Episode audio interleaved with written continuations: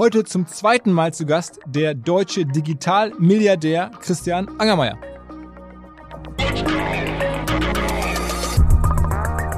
Wenn du einmal eine dominierende Stellung erreicht hast, dann ist es ganz schwierig, dass dich jemand vom Thron stößt. Das heißt, die Nation, wie gesagt, die First at Quantum Computing, First in Real Artificial Intelligence, ja, First in Certain Synthetic Biology ist, die wird dann auch die führende Nation bleiben. Und ich habe ein ganz, ganz hohes Interesse, persönlich aus moralischen, kulturellen Sachen, dass das der westliche Kulturkreis und vor allem damit am Ende Amerika ist.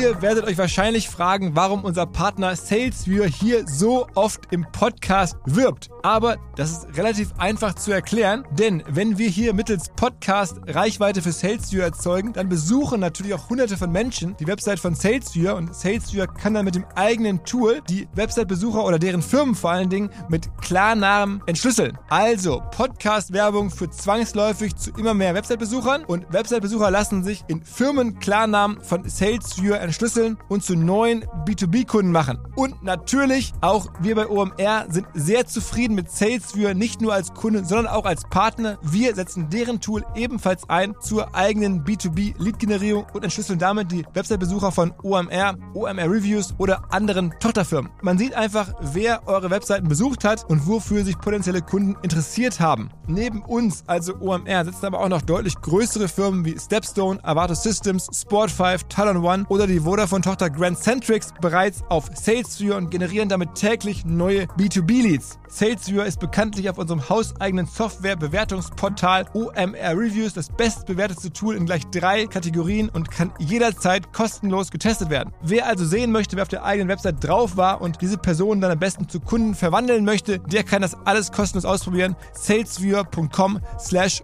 OMR. Zurück zum Podcast. Gespräche mit Christian Angermeier, das kann ich jetzt nach dem zweiten Podcast sagen, sind jedes Mal ein Erlebnis. Vor zwei Jahren haben wir zum ersten Mal gesprochen, so ein bisschen auch seine ähm, Geschichte, wo kommt er eigentlich her, wie ging es bei ihm los, damals ähm, thematisiert. Jetzt, zwei Jahre später, vor allen Dingen die Themen, um die er sich gerade kümmert, denen er auch in den letzten Jahren sehr, sehr viel Erfolg hat. Er hat verschiedenste Firmen in den unterschiedlichsten Bereichen an die Börsen gebracht, ist damit sehr, sehr wohlhabend geworden, glaubt natürlich ganz stark an den Life Science-Bereich, an den Kryptobereich, also all die Themen, die gerade hübsch sind. Äh, Cannabis, überall hat Christian schon ein Investment. Warum ähm, er das jeweils so sieht, was er da in den Bereichen jeweils sieht, welche ähm, Investments er am allerbesten findet. All das hat er mir erzählt in einem Angermeier-Update. Und ich weiß natürlich auch, viele Freunde von mir auch haben durchaus einen kritischen Blick auf Christian. Ich habe ihn auch versucht, mal so ein paar Fragen konkreter zu stellen, mal nachzufragen. Mensch, ist das denn wirklich so, ähm, was du da so abfeierst in der Firma? Da gibt es ja ein, zwei Unternehmen, Northern Data zum Beispiel, wo ich hier weiß, schöne Grüße an äh, Pip Klöckner, dass er da sehr skeptisch ist. Ähm, ich habe dann versucht, da ein bisschen härter nachzufragen, aber muss sagen, die Antworten, die dann kamen, waren zumindest für mich erstmal gut zu verarbeiten. Ich kann nicht alles nachvollziehen und bewerten, aber ich konnte das zumindest verstehen. Und ich glaube, das ist ein wahnsinnig reichhaltiges Gespräch, einfach weil das Portfolio von Christian auch an Meinung und an Einschätzung, auch an Erfahrung ähm, so breit ist. Er hat einfach einen ganz, ganz anderen Winkel als die meisten und das macht Spaß, da mal reinzugucken und deswegen direkt rein in die Perspektive, in das Leben von Christian Angermeier. Auf geht's! Herzlich willkommen zum zweiten Mal im Podcast Christian Angermeier. Hallo, hallo, freut mich sehr. Wo erwische ich dich? In London, ne?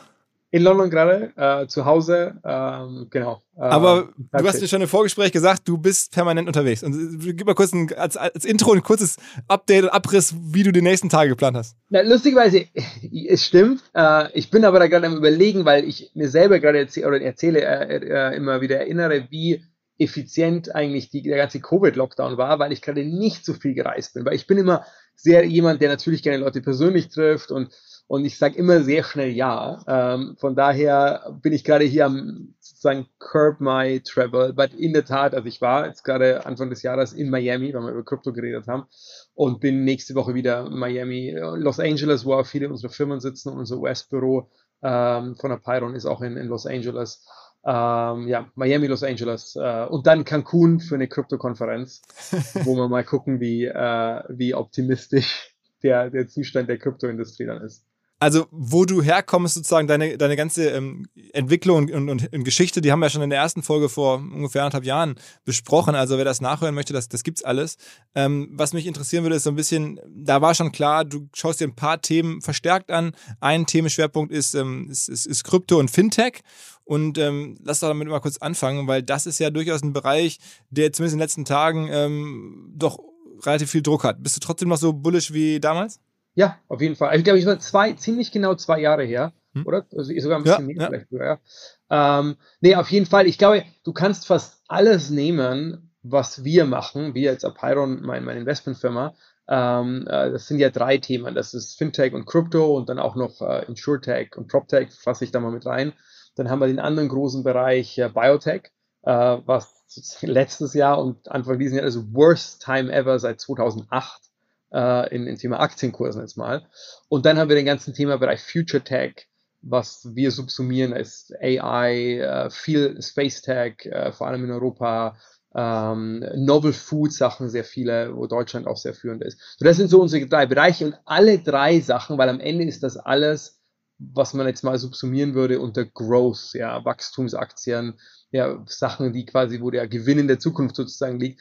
Alle diese Themen leiden, mindestens mal an der Börse, also gar nicht operativ, aber wenn man jetzt mal an die Börse guckt und Bitcoin eben Bitcoin-Kurse oder Krypto, ja, leiden die letzten Monate, das fing ja so an im September, ja, äh, und hat sich jetzt nochmal Dezember, Januar sozusagen beschleunigt.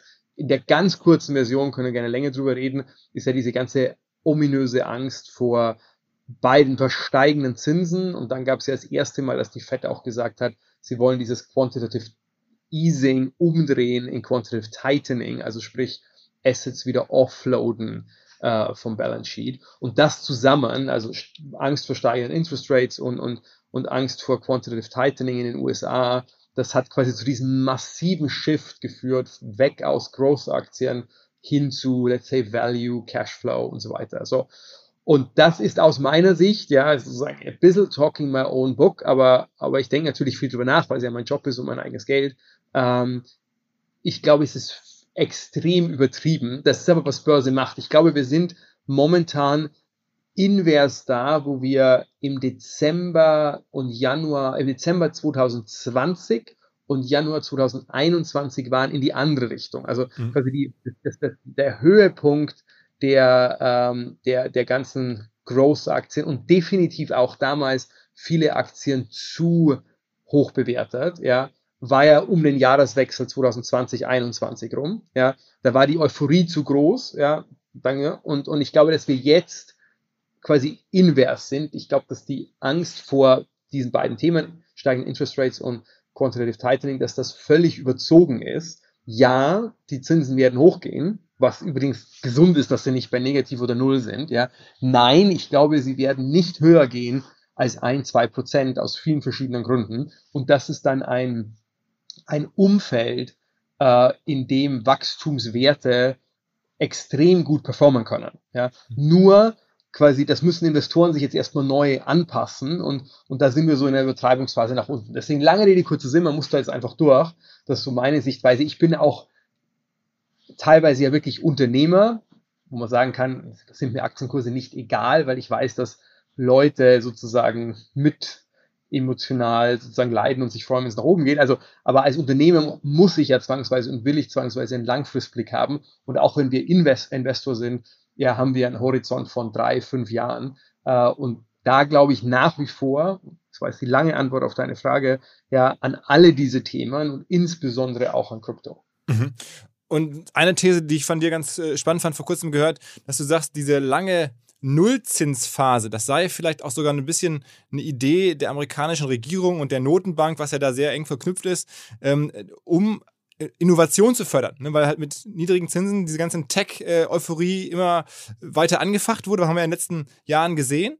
Und das wiederum gibt der USA gerade im Wettbewerb mit China einen Vorteil. Also technisch, technologisch hat man da sozusagen auf der, auf der wichtigsten, ähm, auf dem wichtigsten Kampffeld, Battleground sozusagen, ähm, kommt man besser voran als, als USA oder als westliche Welt, wenn wir hier Technologie fördern. Das können wir am besten, wenn die Zinsen null sind. Also, das ist so ein bisschen eine Theorie, die du hast und ähm, die wo kommt die her? Also, was hast du dir ja. selber zurechtgelegt? Das ist meine eigene, the way, nicht null sehr niedrig. Deswegen, das ist eigentlich meine Key Message ist, ich glaube an diese Theorie. Ja, also wenn ich jetzt quasi meine eigene zehn Jahres und am Ende musst du dich als Investor und Unternehmer, klar, du musst gucken, dass du sozusagen kurzfristige Schwankungen meisterst, ja, aber sozusagen erfolgreich bist du dann, wenn du über einen zehn Jahreszeitraum, fünf bis zehn Jahreszeitraum, das richtige Framework hast. Das ist sozusagen meine Sichtweise. Und mein Framework für die nächsten, lass uns jetzt mal sagen, noch acht, neun Jahre in diesem, in dieser Dekade,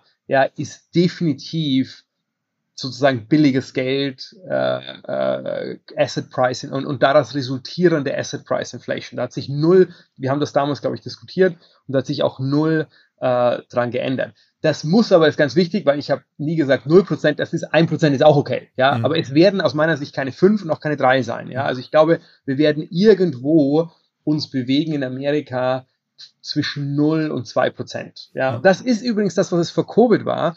Und da war auch schon ein Tech-Boom. Ja, also der Tech-Boom es ist quasi diese, dieses Null, ja, oder sogar negativ, das ist vielleicht sogar zu extrem, weil es die Leute zu sehr verwirrt, aber ich sag mal, sehr, sehr niedrig. Ja, definitiv nicht 5%, ja, und sogar nicht mehr. So, das ist sozusagen mein Framework. Und in der Tat, da gibt's drei Gründe oder mehrere, aber ich sag mal, meine großen Makrogründe sind folgende. Fangen wir mal mit dem einfacheren äh, Makrogrund an. Das ist wirklich, wenn man sich das einmal vor Augen führt, ich hoffe, ich habe jetzt die richtige Zahl, aber nicht müsste sie parallel googeln, aber ich glaube, die Schulden der Vereinigten Staaten sind irgendwie 36 Trillionen ähm, äh, Dollar. Vielleicht sind es 38, vielleicht 35, aber irgendwie sowas war das. So, und jetzt äh, auf jeden Fall sind die USA der größte Issuer von, ähm, von, von, von Bonds und so weiter. Jetzt, und ich glaube zutiefst daran, dass die Fed nicht unabhängig ist. So, das heißt, wenn du eine, wenn du als Issuer von Schulden den Zinssatz festlegen kannst und du bist der größte Issuer der Welt, welchen Zinssatz nimmst du? Eigentlich null. Warum solltest du mehr hm. zahlen, ja, als null? So, es geht vielleicht null politisch nicht, ja, dann nimmst du ein Prozent, ja, aber es ist quasi im ganz, ganz, fangen wir, fangen wir mit dem an, ganz strategischen Interesse der USA, ja, und übrigens auch Europa, ja, äh, wir können es uns gar nicht leisten, als Staaten, dass die Zinsen höher gehen, mhm. dann haben wir nämlich gleich wieder die Staatskrisen reloaded. Das ist der eine Punkt. Mhm. Und der zweite, den du angesprochen hast, der ist auch extrem wichtig. Ja, viele Leute machen sich immer lustig Klar übrigens in Deutschland, aber überall. Und ich verstehe sie ja auch, weil es gibt lustige, extreme Sachen wie diese GameStop-Aktie damals, das war genau Januar, Dezember, mhm. ähm, also Dezember, Januar, äh, wo ich gesagt habe, wo der Höhepunkt war. Und dann gab es Dogecoin und so weiter. Und fokussieren sich auf diese negativen, sozusagen Collateral Damages von günstigem Geld. Ja. Wenn ich aber jetzt die mal weglasse und sage, was ist denn mehrheitlich die letzten Jahre passiert, ist meine Meinung, dass eben sehr viele extrem gute, valuable, also auch Firmen, die Finanzierung bekommen sollten, ja, einfacher finanziert wurden, weil es eben billiges Geld gibt. Ja, ich nehme mal ein Beispiel aus meinem eigenen Portfolio und das meine ich extrem positiv. Wir haben innerhalb von ein paar Jahren, wir waren der quasi Gründungsinvestor äh, und dann in jeder Runde äh, äh, groß dabei bei ESA Aerospace. Das ist die europäische SpaceX. Mhm. Ja, und es ist für Europa extrem wichtig, dass wir eine SpaceX haben, weil es geht geopolitisch nicht, dass wir auf amerikanische äh, sozusagen Raketenlauncher angewiesen sind. Ja, und ESA Aerospace hat alles, was man sich wünscht. Ein, ein unglaublich gutes Gründerteam, äh, super smart, beste Technologie und so weiter. Aber eben das gleiche Team mit den gleichen Ideen und so weiter in einer Welt in, sagen wir mal, 2008 oder 6 oder whatever, hätte wahrscheinlich nicht funktioniert von der Finanzierung oder wäre viel, viel schwieriger gewesen. Ja. Mhm. So, und es ist aber extrem wichtig, dass sowas finanziert wird. Und da, da gibt es tausende Beispiele, wo ich sage, es sind gute Sachen finanziert worden. Und jetzt kommt, was du gesagt hast, was ich in der Tat glaube, ist, am Ende befinden wir uns in einem globalen Wettbewerb. Ich nenne es mal der Westen mit China. Das ist das Einzige, was zählt. Vergiss Russland aus meiner Sicht, ja. Und der Wettbewerb wird, glaube ich und hoffe ich, nicht mit Waffen ausgetragen, also nicht physisch War, ja, sondern, aber es ein War of Innovation weil es aus meiner Sicht gewisse, gewisse Technologien gibt, wenn eine Nation oder ein Kulturkreis oder ein, ein eine Gruppe da äh, Vorrang oder, oder, oder Dominanz erlangt, Quantum Computing, Synthetic Biology, äh, Artificial Intelligence, dann wird diese Nation für einen ganz langen Zeitraum the number one player sein. Das ist so ein bisschen wie bei Unternehmern. Ja, es gibt gewisse Network Effects.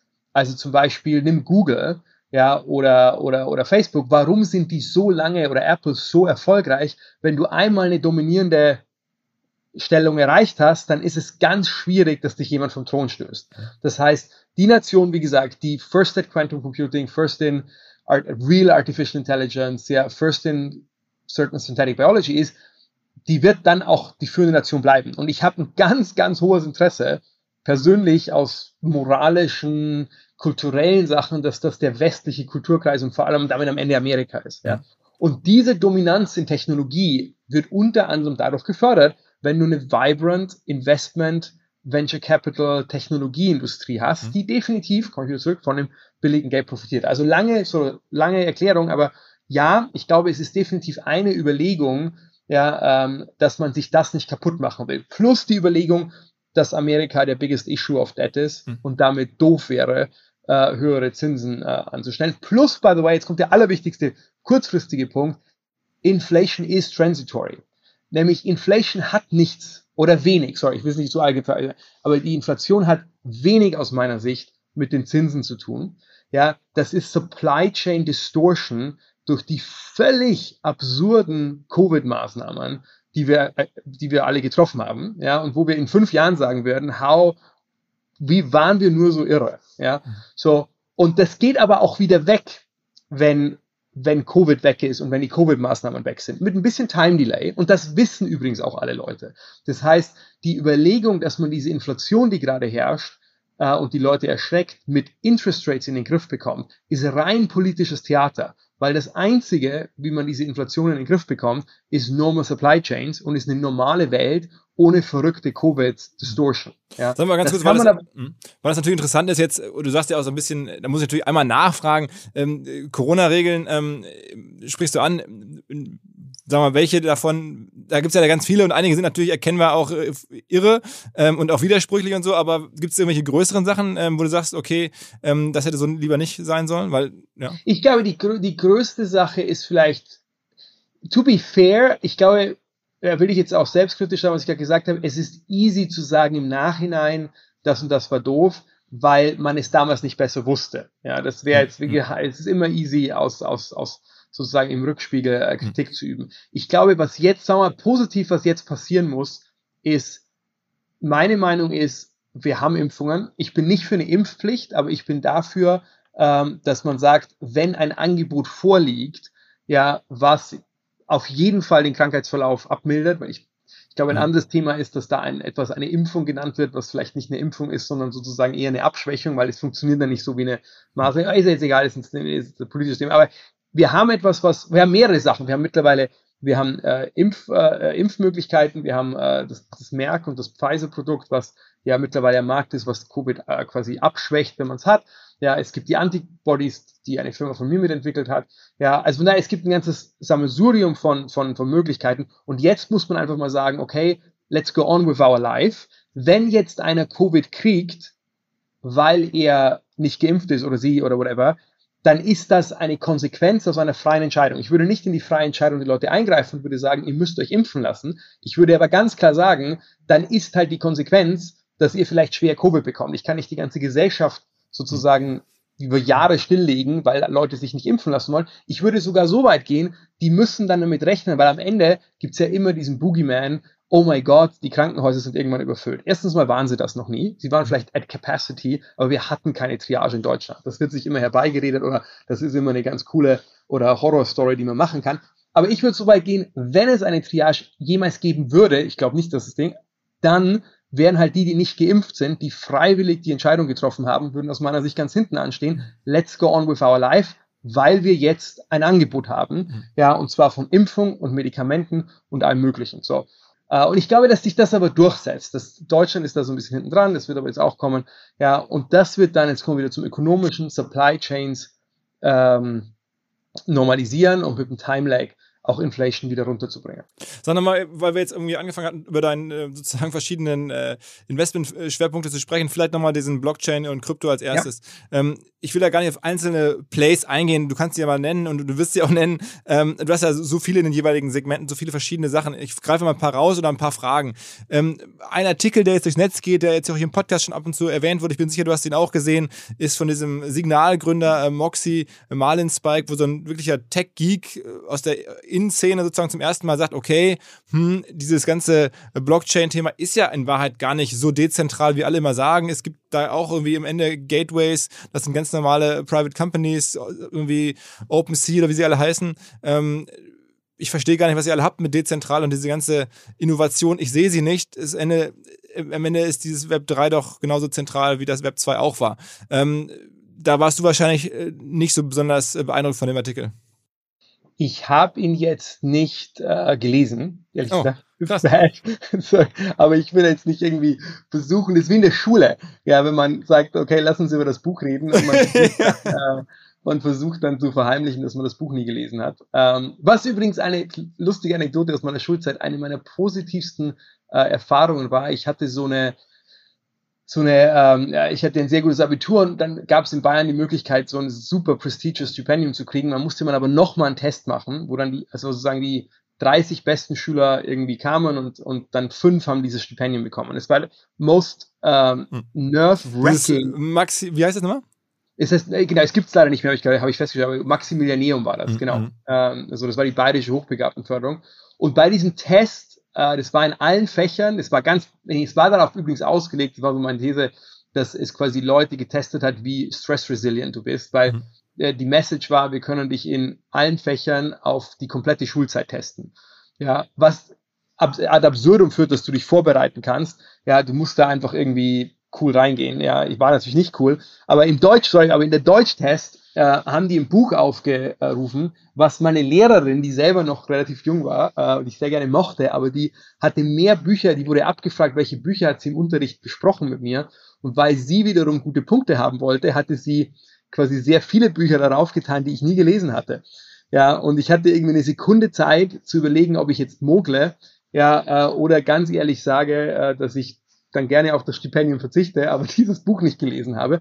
Und ich habe mich für Letzteres entschieden und wurde wirklich belohnt, weil die gemeint haben, okay, it's part of the game, dass die irgendwelche Bücher aufrufen, die man nicht gelesen hat, damit man, ob man ehrlich sagt, I don't know, ja, Uh, und hatten dann ein super Gespräch und es hat dann funktioniert. Sorry, lustig, aber deswegen, ich habe den Artikel nicht gelesen. Aber diese ganze, diese ganze Frage Dezentralisierung, es gibt ja einige wirkliche decentralized Parts von, von Krypto. Bitcoin zum Beispiel, ja, ähm, was wiederum andere Use Cases hat. Für mich zum Beispiel ist immer eine ganz simple Sache, Bitcoin ist Digital Gold, ja, und that's enough, ja. Ich kann dann noch überlegen, ob ich noch irgendwelche Use Cases sehe, so wie man sagt bei Gold, kann ich auch noch Halsketten oder so machen, aber der Kern-Use Case von Gold ist Store of Value.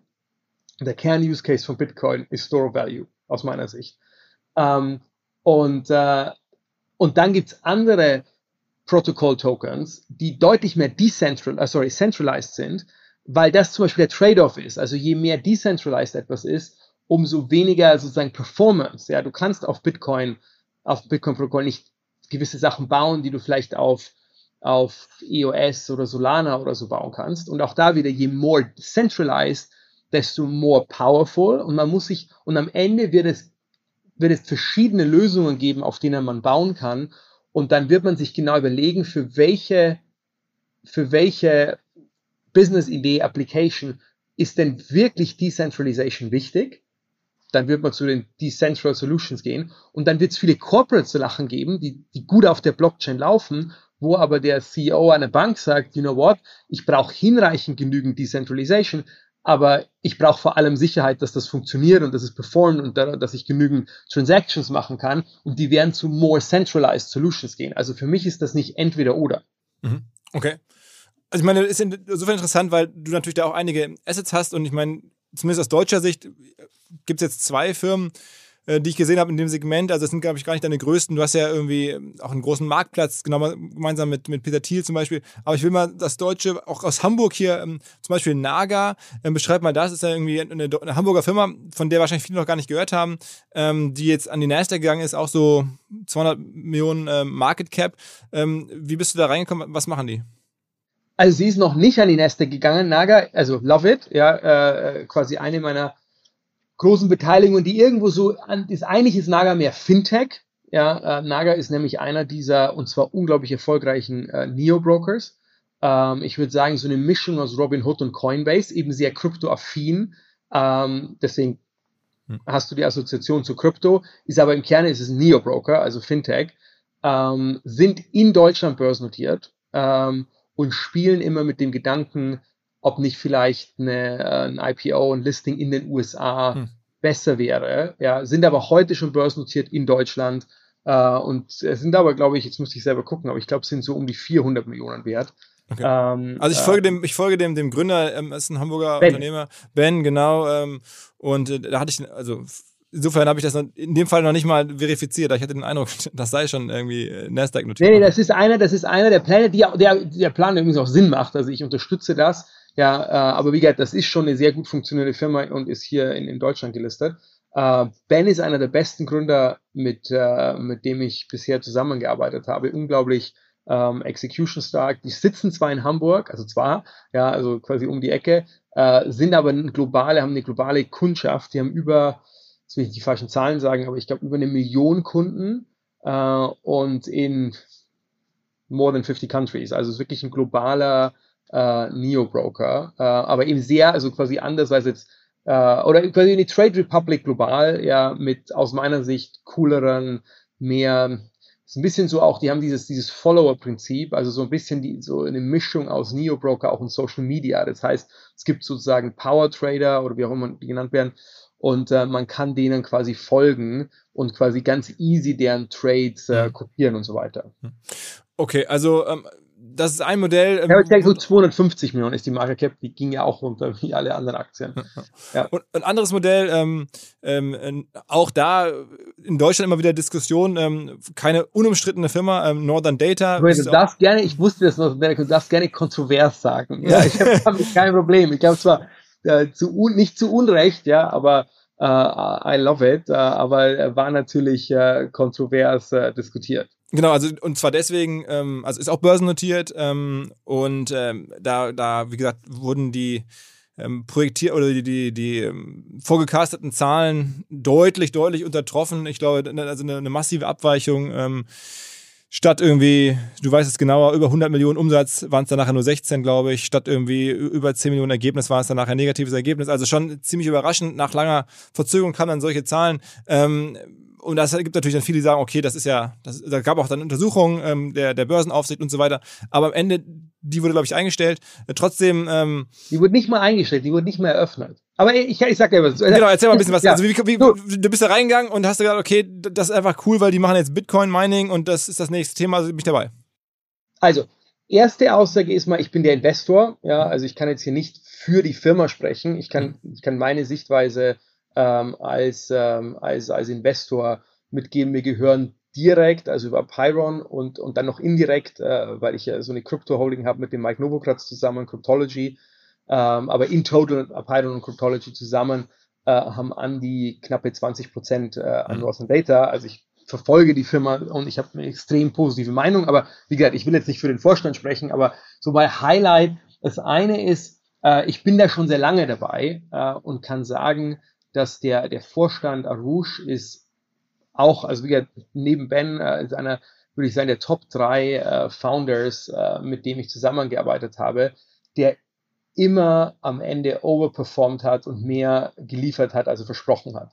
So, was dabei Northern Data mal auf eine ganz High-Level-Sache, was ich glaube, es gibt zwei Sachen, die, die sozusagen für ein bisschen, ähm, ja, wie soll, wie soll man es formulieren, was ich auch durchaus verstehe, so für ein bisschen Skepsis, äh, wenn man es mal vorsichtig formuliert. Das eine ist, das ist vielleicht schade. Ich glaube, dass Deutschland und viele Leute, die ich auf Twitter sehe, die da kommentieren und so weiter, dass das eine grundsätzliche Skepsis auch gegen Krypto ist, die sozusagen an Northern Data ausgelassen wird, ja, mhm. sozusagen. Also das geht nicht nur um Northern Data, sondern auch, dass sie sagen, ja, Crypto Mining, ja, ist, ist doch alles irgendwie Bullshit, weil Bitcoin ist alles Bullshit und so weiter. Und ich würde jedem zurufen, der sich mit Northern Data beschäftigt, ja, wenn, ähm, wenn, äh, wenn man nicht an Krypto und Bitcoin und, und, und, und so Sachen glaubt, ja, dann ist definitiv Northern Data sozusagen die falsche Firma für einen, ja. Ähm, ich glaube, dass man das deutlich neutraler formulieren könnte als viele Leute, die da irgendwie im Internet äh, sich beschweren, wo ich mir auch immer denke, mein,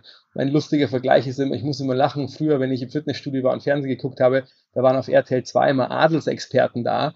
Ja, und ich habe überlegt, was macht die Leute eigentlich zum Adelsexperten?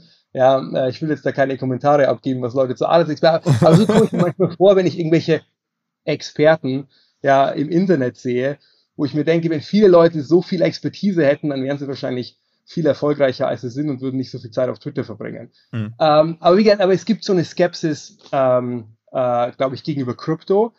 Und dann das Zweite, was noch ist, ist, dass ähm, die Firma deutlich schneller gewachsen ist.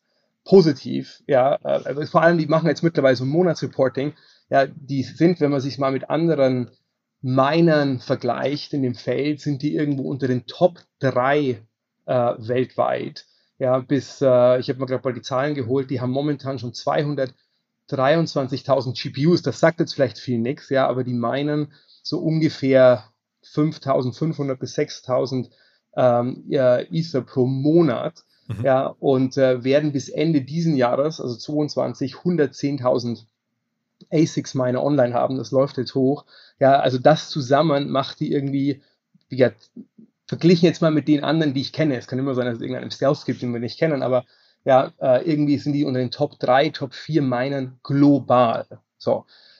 Das hat Arush, der CEO, aufgebaut innerhalb am Ende von vier, fünf Jahren aus dem Nichts. Ja, und das ist eine Firma, wenn du jetzt mal, sogar wenn du die heutigen Kryptopreise nimmst, und ich glaube, wie gesagt, dran, dass die Kryptopreise deutlich nach oben gehen, aber nochmal, das ist eine Meinung, ja. Mhm. Aber jetzt nur mal die heutigen Kryptopreise nehme, dann, und du guckst dir die Runrate an, auf der Northern Data gerade ist, dann werden die im Dezember diesen Jahres irgendetwas um die 70, 80 Millionen Dollar Monatsumsatz machen. Und das geht weiter, ja, weil sie, oh, okay. weil am Ende jeden, jeden Rechner, den du, jeden, jeden, jeden Miner, den du anstöpselst, ja, ähm, äh, bringt mehr Bitcoin. So, jetzt kann man sagen, wenn Bitcoin runtergeht, geht es auch wieder. Aber, aber das ist eine Size, die muss man erstmal aufbauen als Startup. Ja, das heißt, die, die Ende des Jahres haben die eine annualisierte Runrate von, äh, von einer Milliarde Dollar. Ja. Was ja, was so. ja deutlich, deutlich mehr ist als jetzt. Also ich meine, wir reden jetzt von, von, der, von einer vergleichsweise sehr kleinen Firma, aber wenn das du insofern. Ja, das, aber da, auch da, da, da ist ein Verständnisproblem. Das ist wie wenn du einen Immobilienentwickler anguckst, weil die haben ja die Hardware schon. Ja, die muss nur, nochmal, es ist ein Riesenaufwand. Das ist jetzt nicht so, dass das ist nicht eine Box, ja. Auf der Website muss man gucken, ist aber super impressive, haben die Videos von den Datacentern, das sind wirklich wie bei Akte X so Datacenter neben Datacenter, ja. Ähm, und, und das ist also schon ein Aufwand, aber positiv, die haben die Data Center und die haben die Hardware und das wird jetzt jeden Monat reingestöpselt. Und es ist ungefähr so, als wenn du dir einen Immobilienentwickler anguckst und das Haus ist gerade fertig geworden, das Hochhaus, ja, und der Immobilienentwickler sagt dir, ich habe auch schon übrigens äh, Mieter, ja, und im Januar ziehen die Mieter ein und im Februar die Mieter und ein Kritiker sagt, ja trotzdem, also jetzt aber von null auf so viel, das ist aber unglaubwürdig. Das wird jeder im Immobilienbereich sagen, natürlich nicht, ja. Und, und die, im, im Vergleich genommen, der Kritiker würde sagen, ja, die haben aber jetzt drei Jahre keinen Umsatz gehabt. Mm, mm. Ja, da wird der Immobilienentwickler sagen, äh, ja, no shit, Sherlock, ja, weil ich drei Jahre den Tower gebaut habe, aber jetzt ziehen die Mieter ein, ja. Ja, und da verstehen wir das, das, was ich gesagt habe. Da ist ganz viel, wird da vermischt zwischen Skepsis auch über Krypto, auch teilweise wirklich banales Unwissen, was ich jetzt nicht schlimm finde, aber ich finde immer, deswegen war ich gerade so ein bisschen zynisch mit dem Adelsexperten, dass Leute, die wenig, glaube ich, von Krypto verstehen, was ich, ist keine Kritik, ja, weil ich verstehe von ganz anderen vielen Sachen nicht wenig, aber ich äußere mich nicht zu anderen Sachen. Wobei, ja. ich glaube, was Leute ja da in dem nee, Fall jetzt ja, gestört hat, ist, ist, diese krasse Abweichung, ne? so diese nee, nee, Prognose. Ich versuche nur die, die Geschichte, so. Mhm. Und dann kam es so, und was ich sagen will, ist positiv, die haben da ein Riesenrad aufgebaut, was sich jetzt auch dreht, ja, und zwar jeden Monat sichtbar. Mhm. Ähm, und da gibt's immer Wachstumsschwierigkeiten. So, und was ich selten gesehen habe, dass so jetzt am Netto ist das gut, dass quasi, weil die Firma halt, und im Nachhinein wäre es besser gewesen, die wäre private gewesen, da hatten die aber keine Wahl, das war so eine ganz kleine Firma, also wo dann der Arush dazu kam über eine Übernahme, also die, eine kleine deutsche äh, börsennotierte Miner, die hießen damals nur von Bitcoin, ja, die haben quasi die Firma von Arush gekauft, gemerged, so kam der da dazu. Ja, die haben also quasi das alles in einer börsennotierten Firma aufgebaut. So. Und wie jeder Founder, der jetzt zuhört, ja, das sind alles ganz normale Startup-Schwierigkeiten. So, wenn man sagt, und vor allem Startup-Schwierigkeiten, wenn ich eine Firma aufbaue auf einer Runrate Ende 2022 von 80 Millionen Dollar pro Monat. Ja, wenn du irgendwie ganz famous Companies in Berlin fragst, die nicht börsennotiert sind, ja, die würden sagen, okay, I know what he's talking of, like, was, mhm. was die Wachstumsschmerzen sind. Und das hast du halt da quasi sozusagen in, in front of the public eye gesehen, weil es halt schon börsennotiert mhm. ist. Ja? Mhm. Das ist keine Entschuldigung, ja, ähm, aber zum Beispiel, dass der, der Jahresabschluss, das ist ja einer der Punkte, was die Leute verunsichert hat, dass der Jahresabschluss sozusagen delayed war, ja, wo ja im Übrigen kein Problem war mit dem Jahresabschluss. Die Leute machen ja aus delayed gleich, oh mein Gott, da muss es irgendwie was geben, ja. So, ich sage jetzt ganz mal banal, ich hoffe, da ist keiner böse. Das hat größtenteils damit zusammengehängt. Was ich auch wieder verstehe, ist, dass KPMG einfach sehr spät angefangen hat, weil die so busy waren mit anderen Stuff. Ja, so also die Erklärungen sind oft viel banaler ja ähm, als Ding. So und die Verfehlung der Zahlen, die auch wieder eigentlich gar keine Verfehlung war, weil das war eine IFRS. Da haben die Leute eine HGB-Guidance genommen mit, mit IFRS, ja, und da gab es sehr viele, weil auch da wieder die Frage ist, wie wird das alles bilanziert, die haben sehr viele Übernahmen gemacht und so weiter. Ja, so, aber das ist nicht so. Das war immer gerne die Headline, die Leute gemacht haben. Die haben die Zahlen krass verfehlt. Wenn du mal in die Cashflow-Sachen und so weiter reinguckst, die haben mal ganz banal, die haben nur eines ihrer Datencenter, haben sie für 50 Millionen, glaube ich, ungefähr einstehen, ja, äh, haben sie für 500 Millionen verkauft, am Ende übrigens in Cash, ja, wo ich sage, ey, in, in einem Jahr ist not that bad, ja, äh, das sind, äh, das würden viele gerne machen, die da äh, äh, drauf gucken. Also, Aber ist das generell bei dir ein Thema, dass du, sag mal, so als Frage nochmal, weil eine, eine Wahrnehmung, die ich habe, natürlich, du bist sozusagen einer der, der, der Topstars der Szene, in Deutschland vor allen Dingen, deswegen gucken auch viele auf dich und es gibt ja auch so eine, eine ganze äh, wirklich äh, Truppe an Leuten, die, die sehr genau dich jetzt explizit anschauen, weil du halt auch ne, so, eine, so, eine, so eine Flughöhe erreicht hast. Ähm, ist es denn so, dass du wirklich in den ich glaube, 100 Portfoliofirmen hast du.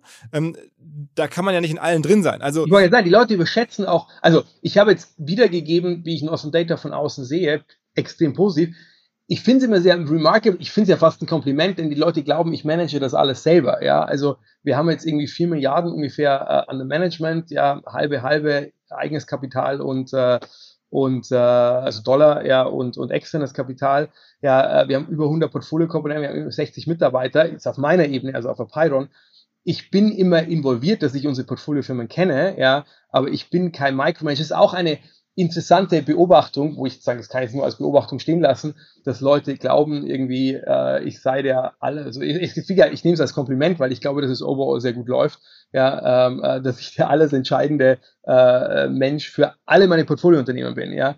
Äh, das würde bedeuten, ich würde irgendwie 100 Stunden am Tag arbeiten und wahrscheinlich noch mehr. Ja, Fakt ist, ich glaube, wir sind extrem supportive für unsere Portfolio Companies. Das ist unsere Signature. Ähm, wo immer wir auch helfen können, helfen wir denen mit Kontakten, mit Ideen, mit Kapital, ja, und so weiter.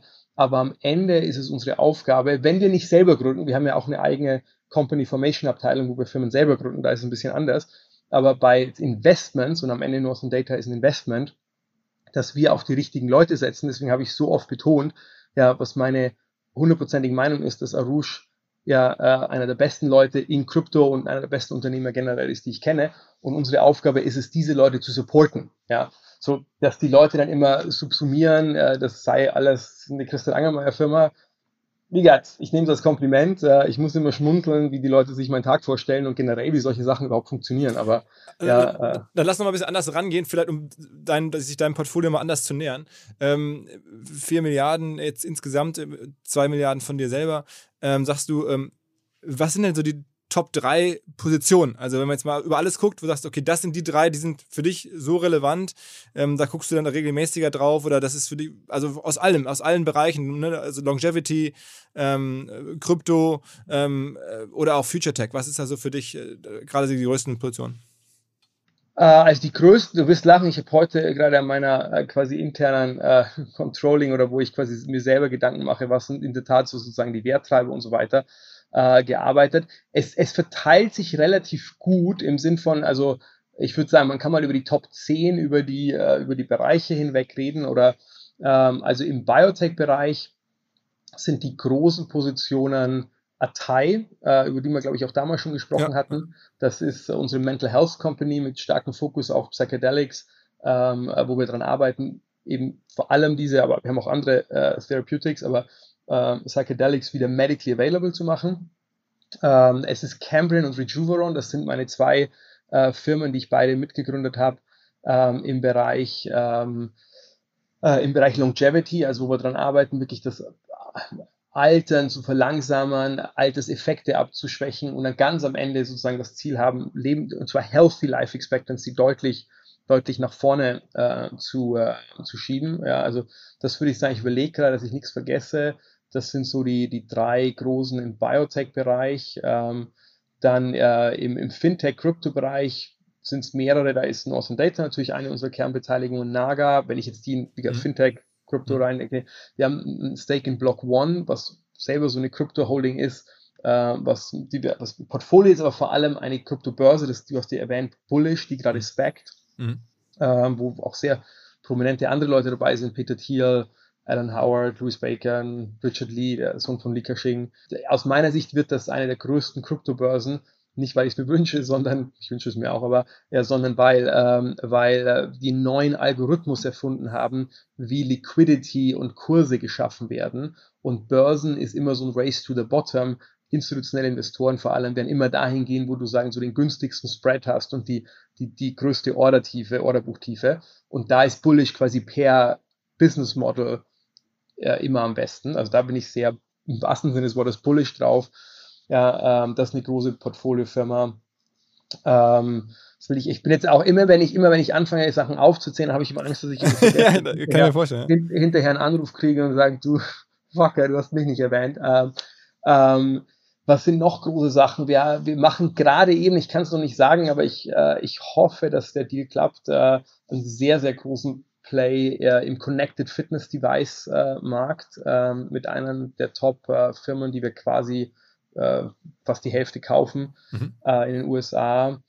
Äh, ist nicht, ich habe die Payment-Firma Resolve, die hat gerade gespackt, super erfolgreich. Wir machen ähm, Lithium-Production, äh, ähm, äh, Rocktech Lithium, also wo wir sowohl das Asset haben, also wir haben eines der größten Lithium-Vorkommen in Kanada, ähm, und, ähm, äh, und die bauen gerade in, ähm, in Deutschland aber den ersten Onshore European Smelter oder wie man das sagen würde, Verarbeitungsanlage, sodass wir also am Ende Europa, was wir nicht haben im Übrigen, was ein gravierender Mangel, finde ich, an Supply Chain Thing ist. Äh, es gibt keine bisher onshore Battery Grade Lithium Production in Europa. Das heißt, alle Autobauer in Europa beziehen ihr Lithium aus Asien, äh, wo das verarbeitet wird, was unglaublich aus, aus meiner Sicht ein geopolitisches Risiko hat. Also wir können jetzt beigehen. Deswegen, es gibt so 10, 15 größere Sachen, ja, wo jetzt sagen unser Stake Double- oder Triple-Digit-Wert ist. Und dann gibt es natürlich so ein Tail irgendwie von 80 plus Venture-Sachen, die dann in unseren Fonds auch drin sind.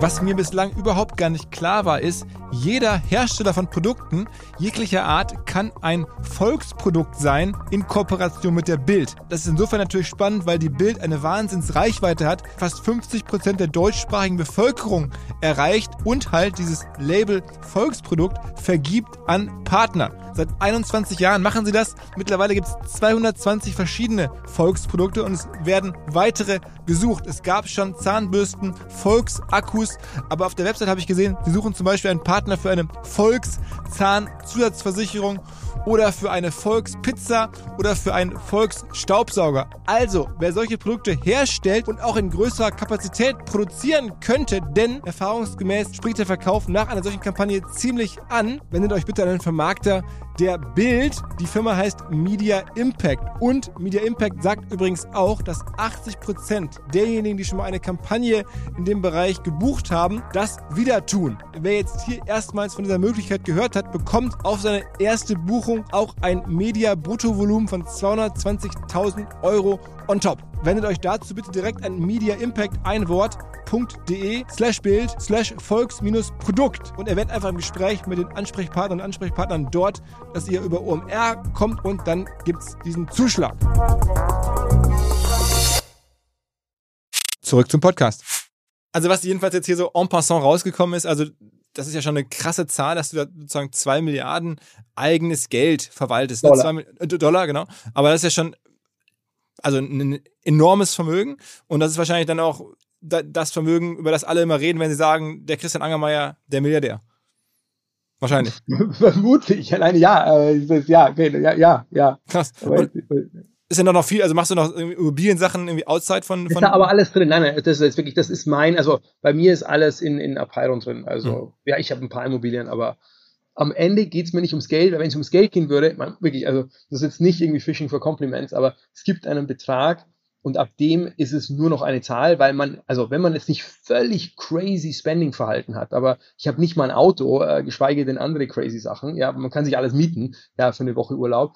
Ja, was ich sagen will ist, ich mache es wirklich, weil was mich begeistert, ist nicht die Zahl, sondern das, was dahinter steht. Deswegen kann ich auch über Portfoliounternehmen so viel reden und möchte das, ist, weil mich die Firmen begeistern und quasi das, und auch der Prozess, diese Firmen aufzubauen, also Creation sozusagen im wahrsten Sinne des Wortes. Ja, also ich mag gerne Sachen kreieren, ja, Firmen von einer Idee, die zu begleiten, bis sie hoffentlich irgendwann mal äh, Multibillion, ähm, Multibillion Dollar Sachen sind. Ähm, das ist was wirklich zählt. Deswegen, also was, wo ich wirklich stolz drauf bin, sind, dass wir 100 Firmen im Portfolio, ungefähr 100 Firmen im Portfolio haben ja, und so weiter. Trotzdem einmal, einmal den, den, Teil abschließen, weil diese Diskussion haben ja, glaube ich, wahrscheinlich alle Zuhörer schon mal irgendwie geführt, irgendwie abends am Lagerfeuer oder im Freundeskreis. Welche, welcher Betrag ist das denn jetzt bei dir? Also ich meine, wenn man so hört, ist es ab 5 Millionen, 3 Millionen, 100 Millionen, wann ist man, wenn man sagt, eigentlich ist es egal. Also jetzt eigentlich könnte ich jetzt, der Rest ist eh nur noch Fun. Das ist eine gute Frage, weil ich mal drüber sind, aber ich hatte immer eigentlich definiert, das hängt sogar bei mir als, als Bild, weil es so ein Double Meaning hat, weil ich den Film gut finde, dass ich immer gesagt habe, so 300 Millionen ist, glaube ich, die Zahl, an dem sich dann gar kein, also quasi at the margin, das ist ja auch hier quasi wie so ein exponential decrease, like, also ich würde sagen, also da at the margin ändert sich wirklich gar nichts mehr in deinem Leben. Ähm, sag noch mal ganz kurz, womit bist denn du in den letzten 24 Monaten, vielleicht diese ganze Corona-Phase, seit unserem letzten äh, Talk, am besten gefahren? Was hat am meisten an Wert zugelegt und was hat am meisten jetzt zumindest Stand heute, Januar 22, am meisten an, an Wert verloren tatsächlich? Also nur mal so einmal zu geben, was auch mal gut, was schlecht läuft. Ja, overall ist es ja so, wie gesagt, dadurch, dass wir am Ende zwar drei Sektoren haben oder drei Subthemen, aber am Ende du alles zusammenfassen kannst, das sind quasi Future, Extreme Growth, also quasi sozusagen jetzt nicht eine, eine, eine Facebook-Aktie oder eine Netflix-Aktie, sondern real mhm. out there, manche würden sagen crazy ideas, ja, ja, ähm, hatten wir natürlich quasi die letzten zwei Jahre erstmal einen extrem guten Lauf und quasi jetzt wenn ich nur mal value-wise, das heißt ja nicht, dass die Firmen nicht gut laufen, also nur mhm. Data mhm. ja, genau, meine ich, ich. Mhm. läuft better than ever, ja, aber natürlich siehst du an den Börsenkursen, wir haben auch quasi der Großteil unseres Portfolios ist nicht börsennotiert, wo du es nicht so siehst, ja, ja, aber wenn ich nur mal die Börsenkurse nehme, hast du quasi eine overall Konsolidierung, ja, sozusagen, aber netto jetzt zwei, ja, es war September 2019, als wir mhm. gesprochen haben, oder? Ja, so ja also netto sind wir, sag mal, deutlich, deutlich, deutlich größer und, und immer noch, also auch nach dem ganzen äh, sozusagen Downturn, jetzt nur Börsen-Downturn, der für mich auch kein nachhaltiger Downturn ist, aber wenn man jetzt mal gefühlt mm -hmm. das wahrnimmt, ja, natürlich gucke ich mir auch Börsenkurse an und denke mir, hey, die wäre schön, wenn sie höher wären, ja. Und ich verstehe auch da wieder, dass natürlich Leute, die, äh, weil ich, wie gesagt, weil ich teilweise wiederum eben auch über über die Firmen gerne rede, dass dann Leute sagen, hey, auch, auch manchmal sehr nett, wenn ich schreibe, oh, ich habe einen Podcast gehört, habe irgendwie Thai-Aktien gekauft, die sind jetzt runtergegangen, ja, so, ähm, aber das quasi da muss man ein bisschen trennen, quasi kurzfristige Börsenverwerfungen, wo ich, wie ich am Anfang gesagt habe, glaube, dass die übertrieben sind und dass der sozusagen langfristige Trend für Wachstumsaktien völlig intakt ist, ja, und eben den langfristigen Ausweg. Also alleine die kurze Sinn, quasi eigentlich kannst du sagen, unser ganzes Portfolio ist, seitdem wir gesprochen haben, positiv nach oben gegangen, hat zwar jetzt ein bisschen konsolidiert im Wert, aber ist immer noch deutlich höher, ja, als 2019, weil wir aber auch einen guten Job gemacht haben, weil ich komme wieder zu Northern Data, weil es so in, der, in, in dem Fokus von dir war, die jetzt irgendwann Ende dieses Jahres eine Runrate von whatever Bitcoin-Preise sind, aber irgendwie 80 Millionen Dollar haben. Das also, und dabei übrigens 50, 60 Prozent EBITDA-Margin haben. Das heißt, die verdienen dann irgendwie im Monat auch äh, 40 Millionen. Also der, der gesamte ähm, ähm, ja, Kosmos von dir ist, ist, ist gewachsen, ähm, ist ja bei, bei vielen Tech-Assets nach wie vor so. Also auch wenn das letzte Jahr schlecht war, das, das erste Corona-Jahr war ja, war ja sehr gut. Ähm, insofern. Also auch bei Bitcoin, ich muss gerade lachen immer, weil auch, bei, auch da wieder bei Twitter geht Bitcoin nach unten. Dann kommen Leute, die sagen, ja, jetzt Bitcoin, die, die stehen immer noch, was ist es, irgendwie viermal höher ja. Äh, als vor, vor, zwei Jahren. Ja, zwei Jahren. Ja, ich meine, man muss das auch mal die Kirche im Dorf laufen. Es ist fast so, dass ich mir manchmal glaube, andere Leute haben höhere Renditeerwartungen als ich selber. Und ich bin jetzt wirklich anspruchsvoll und, und glaube, dass es die 10x-Aktien da draußen gibt. Aber ja, das ist eine, wie gesagt, ich glaube, es war eine übertriebene, aber irgendwie auch gesunde gerade Korrektur, die bei vielen Assets ist. Das heißt aber nicht, dass der, der Langfristtrend nicht völlig intakt ist. Und bist denn du jetzt langfristig ähm, für die Welt ähm, bullish? Also du warst vor zwei Jahren Optimist. Ich glaube, Super. das ist ja insofern eine spannende Frage, weil ähm, man dich ja auch häufig, wenn man, ich glaube, Christian Angermeier sucht, dann kriegt man bei Google vorgeschlagen, andere Personen suchten auch nach Peter Thiel. Also investiert bei dir viel. Ihr habt, glaube ich, in einigen äh, Bereichen äh, teilt ihr ähm, ja, die Weltsicht hat man das Gefühl, Peter Thiel äußert sich ja nicht so viel, aber was man so das, das, raushört. Ähm, und man hat das Gefühl, der ist zumindest auf Europa sehr skeptisch, der ist auch irgendwie generell ein, ein skeptischer Typ, was die, was die Zukunft anbelangt. Du bist das nicht. Genau, ich glaube, da, also wir haben auf viele ähm, Sachen einen ähnlichen View. Ähm, ich habe aber, und das ist ja, weil das alles ja subjektiv ist, overall aber einen mehr positiven, sozusagen underlying View auf das Leben, auf, auf die Sachen. Also ich bin immer noch, ich glaube, wir haben, ja, es gibt Probleme da draußen von Climate Change, whatever, political, ähm, wie sagt man da, äh, das, dieses Auseinanderfallen oder diese, dieses sozusagen, dass die Leute immer mehr zu den Rändern oder zu extremen Sachen gehen. Ja, aber overall geht's uns richtig gut. Ja, ähm, und ich bin halt vor allem so extrem optimistisch. Again, talking my own book, weil das ist, wo ich investiere, aber ich glaube dran, ja, dass wir, also mein View ist, wir haben die einmalige Chance, die es noch nie in der Menschheitsgeschichte gab, dass wir in den nächsten 20 Jahren die Welt um uns herum komplett wirklich neu designen. Ja, jetzt nicht bisschen gestalten, sondern ich rede wirklich von completely new design. Also wir können wirklich, wir, wir fangen an mit zum Beispiel Synthetic Biology und so weiter an die, an die Kernsachen ranzugehen. Es jetzt gleich viele Fragen sein, like, ist es moralisch, aber we, can, we have the mhm. opportunity. Um, und gleichzeitig, und das ist aus meiner Sicht noch viel wichtiger, haben wir die Möglichkeit, uns selbst im ersten Schritt, das ist das Thema Psychedelics, deutlich besser kennenzulernen, also diese Selbstreflexion nach innen und dann im nächsten Schritt aber auch uns selbst neu zu gestalten ja, äh, und abzugraden.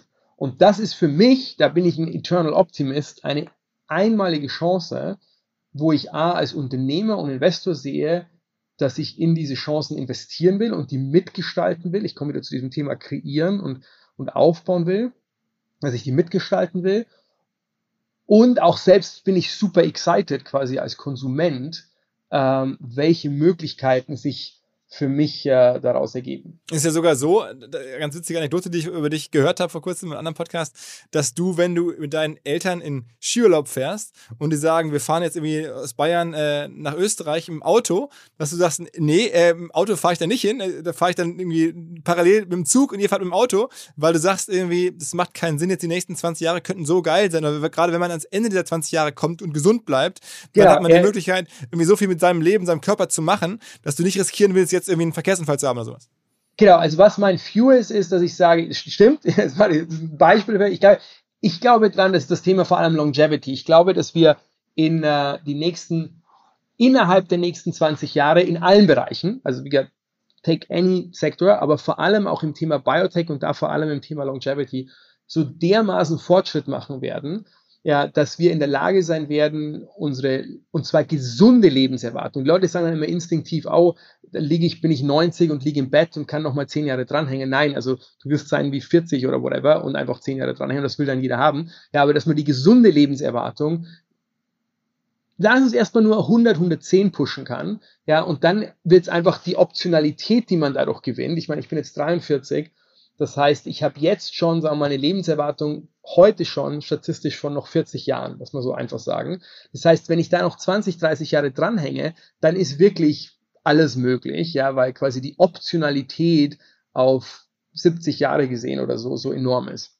Having said that, quasi die dümmste Zeit zu sterben sind wirklich die nächsten 20 Jahre. Das ist, was ich meine. Und ich werde lachen, aber mal im Ernst, weil, weil es ist ja nicht so, es ist, wie gesagt, Statistics is a bitch, ja. Ja, nur weil ich sage, statistisch bin ich noch da oder habe meine Lebenserwartung ist irgendwie, was ist es, 83 oder so. Mhm. Ja, aber quasi von einem 43-Jährigen aus gesehen, ja, mein Risiko für Herzinfarkt, mein Risiko oder generell Cardiovascular Diseases, mein Risiko für ähm, für ähm, ähm, äh, Cancer, ja, und mein Unfallrisiko. Unfall ist gleich. Also, das sind die drei großen Risiken. Wenn ich kein Cancer habe, wenn ich kein Cardiovascular Disease habe, including Stroke, und wenn ich keinen Unfall habe, dann bin ich in 20 Jahren sicher noch da.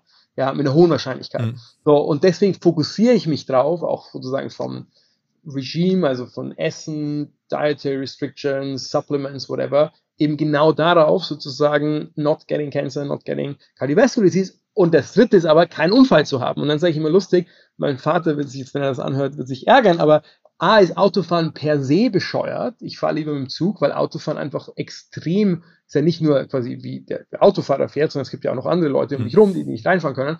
Ja, und dann ist mein Vater 71 und ich setze mich nicht mit einem 71-Jährigen ins Auto. Ja, auch wenn er glaubt, dass er, er fährt sehr gut Auto für einen 71-Jährigen. Ja, aber das zusammen ist einfach ein unsinniges Risiko, was ich nicht eingehe, was immer für sehr viel Diskussionen sorgt, wie du dir vorstellen kannst. ja, absolut, absolut. Und auch so ein bisschen auf der Schiene, also auch private Anekdote, die du erzählt hast, ist, du nimmst so ungefähr 50 Pillen am Tag. Ja, 40, ja, ja, ja, ja.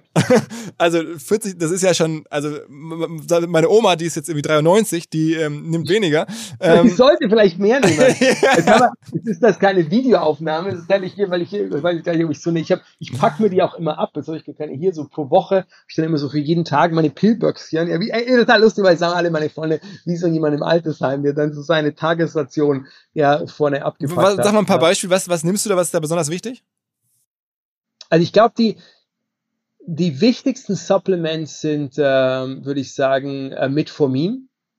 Das ist ähm, äh, eigentlich eine Diabetes, äh, ein Diabetesmedikament, was aber nachweislich, wie gesagt, by the way, legal disclaimer, it's not medical advice. Jeder, äh, ist auch wichtig, ist aber vielleicht ein Satz zurück, weil es ist not medical advice. Ja, ist aber auch wichtig, weil es ist immer die Frage, natürlich, was hat man schon für Prädispositionen und vor allem auch, worauf will man sich fokussieren? Also sprich, wie gesagt, ich fokussiere mich auf not getting cancer, not getting cardiovascular disease. Es wird andere geben, die sagen, ich habe vielleicht andere Probleme, die bei mir, I don't know, genetisch oder whatever. Also es ist eine sehr sozusagen persönliche Sache, aber Metformin ist grundsätzlich etwas, was für, den, für die meisten Menschen aus meiner Sicht beneficial ist, weil Diabetes-Medikamente ist, wo man aber sieht in Studien, dass es das Risiko für Krebs und Kreislauferkrankungen deutlich senkt. Warum? Weil viele dieser Krankheiten, also Krebs und äh, Herz-Kreislauf-Sachen, unter anderem, ist nicht das einzige, aber mit quasi dem Insulinspiegel ähm, und, und dem Spiken, wenn man Sugar isst und so weiter zusammenhängt. Man könnte das gleiche haben, wenn man wirklich sehr low carb oder low sozusagen Sugar, low bad carbs also und so weiter macht. Ich bin leider jemand, der auch mal ab und an irgendwie äh, ein Schokoriegel isst, ja. Äh, und das kann man sozusagen mit, mit ist sozusagen die Cheat Truck eigentlich für Fast, das mimikt Fasting und, und eine Low Carb ähm, Diet oder äh, weil es den Insulinspiegel reguliert. Aber Fasten tust du auch, also sagen wir mal sehr, sehr. Ja, ich mache, ich mache, ich, ich versuche, was ich auch immer hinbekomme, so 16, 18 Stunden nichts zu essen. Also was einfach heißt, ich mache kein Frühstück. Also mhm. ich, ich esse Dinner und mache halt dann irgendwann ab 14 Uhr irgendwie mal Lunch mhm. oder später, wenn es geht. Äh, Vitamin D ist super wichtig. Ähm, was ist denn noch so? Ich finde, ich schlafe übrigens jetzt kein Supplement, aber äh, Schlaf ist extrem wichtig. Ja, bei all dem, ja, wie der ganze Podcast, die ja gerade um Erfolg und, und Firmen aufbauen und so weiter, äh, das ist alles wichtig, aber das macht man am besten ausgeschlafen. Also ich bin kein Fan von äh, sozusagen, oh, work day and night. Ja, ich arbeite gerne viel, aber Schlaf ist, ist, ist Sleep is a superpower, really. Also das ist, ohne das brauchst du den ganzen Rest gar nicht machen. Mhm. Ähm, was sind denn noch so äh, große Sachen? Du hast mal und einfach Lebensglück. Gut, das ist genau, das ist kein Supplement oder kein Ding, aber genau, Happiness ist auf jeden Fall etwas, was, äh, was Gesundheit auch beeinträchtigt. Deswegen sind für mich auch sozusagen Mental Health und Longevity, das sind die zwei großen Sachen, wo wir uns bei Biotech darauf fokussieren, zwei Seiten derselben Münze. Ich glaube, was wollen wir alle haben? By the way, deswegen bin ich auch so bullish auf, auch wenn die Börsenkurse das gerade nicht widerspiegeln, aber zum Beispiel auf Partei, weil was will jeder Mensch sein, glücklich? Das ist wirklich, ja, natürlich, wir entwickeln das als Medikament so im ersten Schritt für die über eine Milliarde Leute, die an Depressionen und Co. leiden, was schon der größte Markt der all ist. Aber am Ende ja haben diese zwei Themen Mental Health und Longevity ein Total Addressable Market von 100% der Weltbevölkerung, weil das wollen wir alle haben. Wir wollen glücklich sein, wir wollen gesund sein und wenn wir gesund und glücklich sind, dann wollen wir eigentlich sehr lange leben. Mhm. Ja, und das ist sozusagen mein Fokus äh, im Biotech. Mhm. Ähm, sag nochmal ganz kurz, nochmal Makro, wir haben jetzt angefangen, den Podcast mit, mit Makro, nochmal ähm, auch da jetzt auf Europa. Ich meine, du fliegst durch die ganze Welt, ähm, bist, haben wir auch im ersten Podcast besprochen, in, in Afrika unterwegs und berätst da den ruandischen äh, Präsidenten, äh, bist viel in den USA, in Asien. Ähm, bist denn du auf Europa oder Deutschland auch bullish? Ich bin immer so hin und her gerissen. Also ich glaube, dass am Ende, am Ende ist für mich ja erstmal relevant, finde ich, und das ist ganz wichtig, weil das ist oftmals wird das in einen, in einen Topf geworfen, finde ich in Europa und in Deutschland großartige Firmen, in die ich investieren möchte. 100 Prozent. Ja, also sozusagen. Äh, glaube ich aber, dass unser, sozusagen, wenn ich jetzt auf das, auf das Gewicht in der Welt, für die Frage, auf was bin ich optimistisch oder nicht optimistisch, ja, glaube ich, dass das Gewicht in der Welt von Deutschland und Europa und die Wichtigkeit und sozusagen auch die Power sinkt leider ja, weil ich glaube, wir gucken in zum Beispiel in Amerika viel zu sehr auf diese Showbühne, ja, also alles, was bei in Amerika Politik ist, viel mehr als bei uns noch zu einem gewissen Punkt Show, ja, und dann ist die Frage, was dahinter passiert, ja, und ob es jetzt Trump oder Biden ist und ob es jetzt Headlines sind, die wir alle begierig verfolgen, damals bei Trump und so weiter, aber dahinter machen die einfach so viel mehr richtig, ja, äh, als wir. Und dann haben wir auch mal, wir meine ich jetzt Deutschland und Europa, und dann versuchen wir mal wieder aufzuholen, aber so, aber leider ist das Compounding, das ist wie ein Investor, die machen auch mal was falsch, ja, aber wenn du halt kontinuierlich nur ein paar Prozent mehr Rendite pro Jahr hast, ja, the power of compounding über 10, 20 Jahre zahlt sich das wirklich aus. Sag mal ein Beispiel, was, was, was, weil USA haben ja auch viele diesen düsteren Blick irgendwie nach dem Motto, da bricht irgendwie die Bevölkerung weiter auseinander, dann kommt Trump wieder. Das wird ja alles sehr negativ gesehen, aber das, du siehst auf USA deutlich positiver. Ich glaube sozusagen dieser, was die irgendwie ingrained haben, was ja im Übrigen auch äh, wieder immer, oh, die Demokraten sind irgendwie links, die sind ja nicht links, ja, die Demokraten sind das, was bei uns die CDU ist, ja. ähm, ja, ähm, dieser ganze Business Drive, äh, der, der, der von so vielen Sachen äh, genährt wird. Ja, also mein Lieblingsbeispiel ist eigentlich immer äh, sozusagen die Börse. Ja, also sowohl dem, immer ein ganz, ganz, ganz Mikrobeispiel, sowohl die Demokraten als auch die Amerikaner, äh, sorry, also Demokraten als auch die Republikaner sorgen immer dafür, dass amerikanische Retail-Investoren quasi nur amerikanische Aktien kaufen können. Ja, was dazu führt, dass quasi die ihr ganzes Geld on, und es ist ja ein Riesenmarkt, weil die, der Retail in Amerika ja ein Riesenanteil äh, mhm. ist, mhm.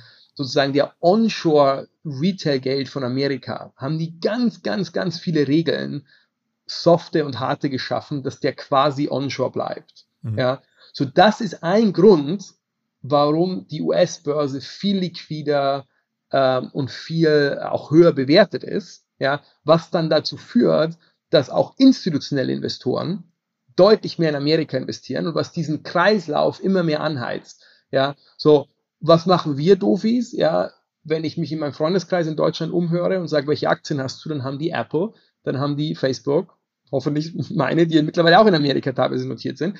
Sprich, wir schaufeln auch unser Geld nach Amerika rüber. Ja, äh, und unsere Investoren auch, also die institutionellen Allianzen und Co. Und das wird so ein Vicious Circle oder Virtuous, sorry, Virtuous Circle, ja, was einfach Amerikas Dominanz als Börse Nummer eins aus meiner Sicht mittlerweile zementiert hat. Das heißt, du kannst eigentlich Regionalbörsen wie die deutsche Börse in einem globalen Kontext vergessen. Mhm. Kann man sagen, vielleicht ist es auch nicht schlimm, weil deutsche Unternehmen können sich ja in Amerika auch listen lassen. Also vielleicht ist es jetzt, trotzdem finde ich schade, man könnte es ändern. Man könnte es politisch, wenn es gewollt wäre, ja, äh, könnte man ein Signal senden an die Versicherung, wie es die Amerikaner machen, ihr müsst mehr hier investieren. Mhm. Ja, das kann man auch soft machen. Ja, also müsste nur Scholz mal sagen, damals Merkel, ja, äh, liebe Versicherungen, äh, wenn ihr irgendwie wollt, dass wir euch unterstützen, ja, bei ABC, dann will ich aber auch sehen, dass ihr onshore investiert, onshore Europa, das muss nicht nur Deutschland sein und nicht alles Geld nach Amerika steckt. Ja, so und dann, wenn, wenn, weil bei uns muss man mit den Versicherungen anfangen, weil Retail bei uns nicht die große Rolle spielt, aber dann würde Retail auch folgen und so weiter. Aber ist nur ein Beispiel, wo wir, glaube ich, einfach den sozusagen den Wettbewerb verloren haben. Okay, okay, okay. Also damit ähm, sind wir dann einmal wirklich full circle. Ich glaube, es war jetzt ein langes Update, irgendwie fast anderthalb Stunden. I love it. Also ich könnte auch noch weitermachen. Ich finde ja immer. Aber mit, ja, sagen, mit wem, wenn ich mit dir? Also wer hat noch mehr? Also es gibt wahrscheinlich niemanden, den ich jetzt mal irgendwie in den Podcast so ausführlich äh, reinbekommen kann, der so viele verschiedene Bälle in der Luft hat und ähm, ja auch diese aktuellen Zeiten so intensiv ähm, ja, mitprägt und mit, miterlebt irgendwie in, in, in, aller, in allen Beziehungen. Insofern ähm, vielen, vielen Dank, ähm, dass du mal wieder reingeschaut hast, ähm, dass wir sprechen konnten. Immer gerne. Und, Spätestens äh, in zwei Jahren wieder. Genau, ja, früher. Müssen wir, müssen wir mal gucken, genau. dass wir das nicht mehr so lange andauern lassen. Ähm, und ja, ich werde es auf jeden Fall und ich kann es dir jedem empfehlen. Es ist äh, irgendwie äh, schon eine super Story, die kann man irgendwie sich sehr, sehr gut über Twitter oder über Social Media immer miterleben, was du so machst. Ähm, insofern, ja, alles Gute und bleib gesund. Ja auch. Schönen Sonntag ja. und äh, bis bald. Jo, ciao, ciao. Ciao, ciao. Unser Partner Vodafone, also die Kolleginnen und Kollegen aus Düsseldorf, haben eine neue Kollaboration am Start und zwar mit Microsoft. Viele kennen und wissen das schon zu schätzen, also die Vorteile von flexibler Zusammenarbeit in Echtzeit, Cloud-Datensicherung, Updates und so weiter. Das alles steht zur Verfügung natürlich für Vodafone-Kunden oder solche, die es werden wollen. Außerdem hat es den Vorteil, wer jetzt zu Microsoft migrieren möchte. Vodafone-Geschäftskundenexperten helfen dabei, auch bei der Migration von Daten und Mails, all diesen Themen und auch im laufenden Betrieb wird man natürlich nicht alleine gelassen. Vodafone supportet jetzt auch Microsoft 365 ganzjährig für seine Kunden. Ein Argument, glaube ich, für Vodafone, auch ein Argument für Microsoft 365. Wer sagt, ich bin schon Vodafone-Kunde oder ich bin interessiert an Microsoft, informiert euch. Alle Details stehen unter vodafone.de slash Microsoft 365, also Microsoft 365 in Zahlen. Zurück zum Podcast. Dieser Podcast wird produziert von Podstars bei OMR.